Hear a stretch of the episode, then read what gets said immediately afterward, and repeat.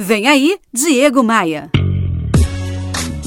Opa, aqui é o Diego Maia e eu sigo aqui com o Marco Aurélio Medeiros, diretor da Múltipla Consultoria, um grande e importante escritório de contabilidade e também sócio da MSA Advogado. Novas operações como Smart Fit, Netflix têm chegado e assustado muitos empresários. Muitas academias de ginástica, por exemplo, já fecharam suas portas, já sucumbiram à chegada desse grande player é, no Brasil. O que, que, você acha dessa, dessa atuação e o que, que esse empresário deve fazer, na sua opinião, para não sucumbir como tantos outros quando chega um grande do lado dele? É, esse é um ponto que a gente discute muito lá na MSA com nossos clientes. É, quando você fala para alguém, o que, que, você faria se chegasse um, um, um concorrente e cobrasse metade do preço que você cobra?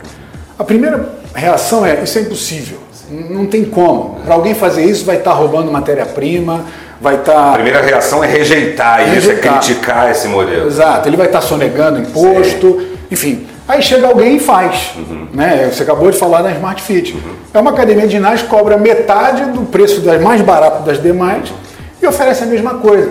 O que, que ele tem que os outros não têm? Ele tem gestão, ele, ele, ele deu um, um, jeito de fazer diferente. Então, ele usa tecnologia, ele usa lá aplicativos para você fazer tua série, para você fazer tua inscrição.